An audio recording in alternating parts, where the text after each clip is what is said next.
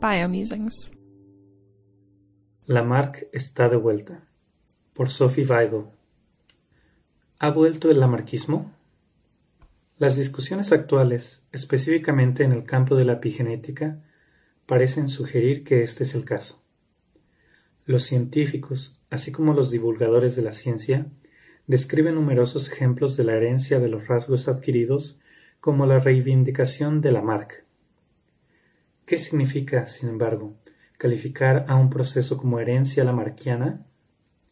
¿Y por qué estamos tan tentados de conectar descubrimientos recientes con las ideas de un filósofo natural que escribió un libro mal recibido, la Philosophie zoologique, hace más de doscientos años?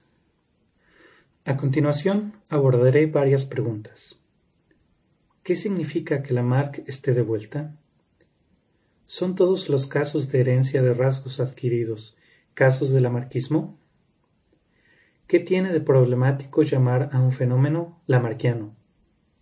Y finalmente, si es problemático, ¿por qué usar la palabra? En los últimos años he intentado rechazar un uso muy descuidado del término lamarquiano. Frecuentemente, ejemplos de herencia de rasgos adquiridos son genéricamente caracterizados como lamarquianos. Sin embargo, esto es un error, ya que Lamarck no inventó la idea de la herencia de los rasgos adquiridos. Lo novedoso con Lamarck es que propuso un mecanismo. Si una facultad específica de un organismo se usa ampliamente, se aumentará, y este aumento se puede transmitir a las generaciones posteriores. Del mismo modo, si una facultad queda en desuso, se reducirá, y esta reducción se puede transmitir a las generaciones posteriores. Yo llamo a esta base mecanística el paradigma de uso-desuso. Si bien hay distintas instancias de herencia de rasgos adquiridos, creo que sólo aquellas operadas por un proceso de uso-desuso deberían llamarse lamarquianas. Esto a menudo requiere una interpretación molecularizada de los términos uso, desuso, aumento, reducción y facultad. Es decir, necesitamos establecer correspondencias entre estos términos y entidades y mecanismos moleculares.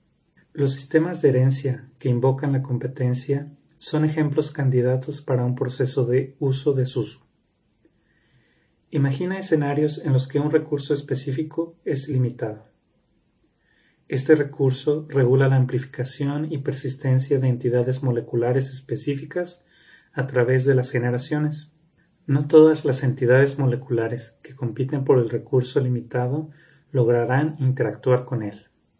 La interacción con un recurso limitado por parte de una entidad significa su uso y da como resultado la amplificación y el aumento de dicha entidad en generaciones posteriores.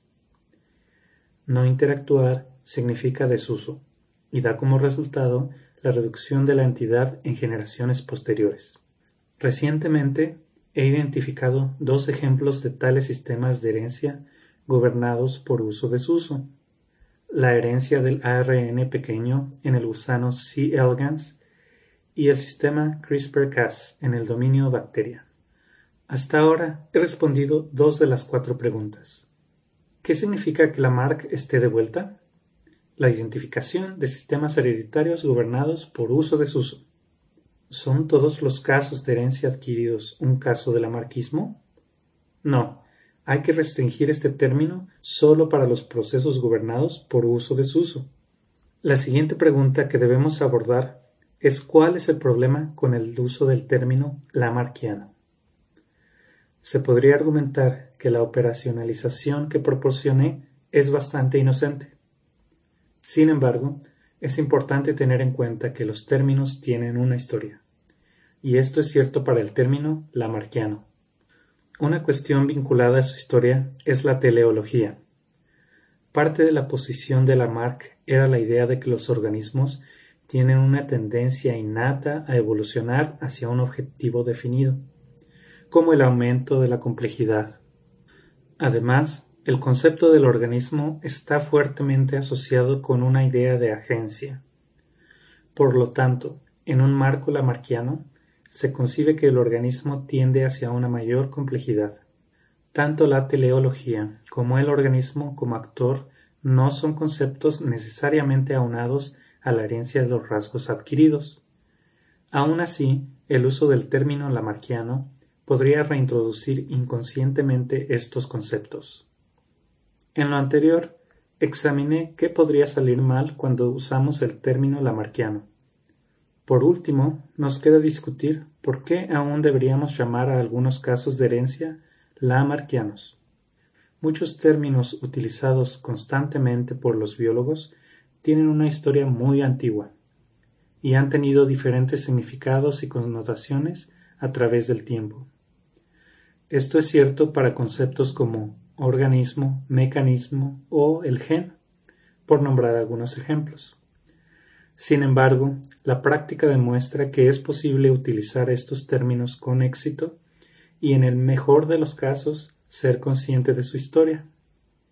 Además, podemos utilizar ese conocimiento para comprender las ideas preconcebidas y las formas predominantes de representación de estos conceptos.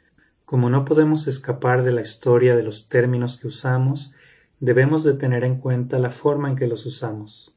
Explicar la connotación buscada es mejor que tratar de mantener a la biología estéril de su propia historia.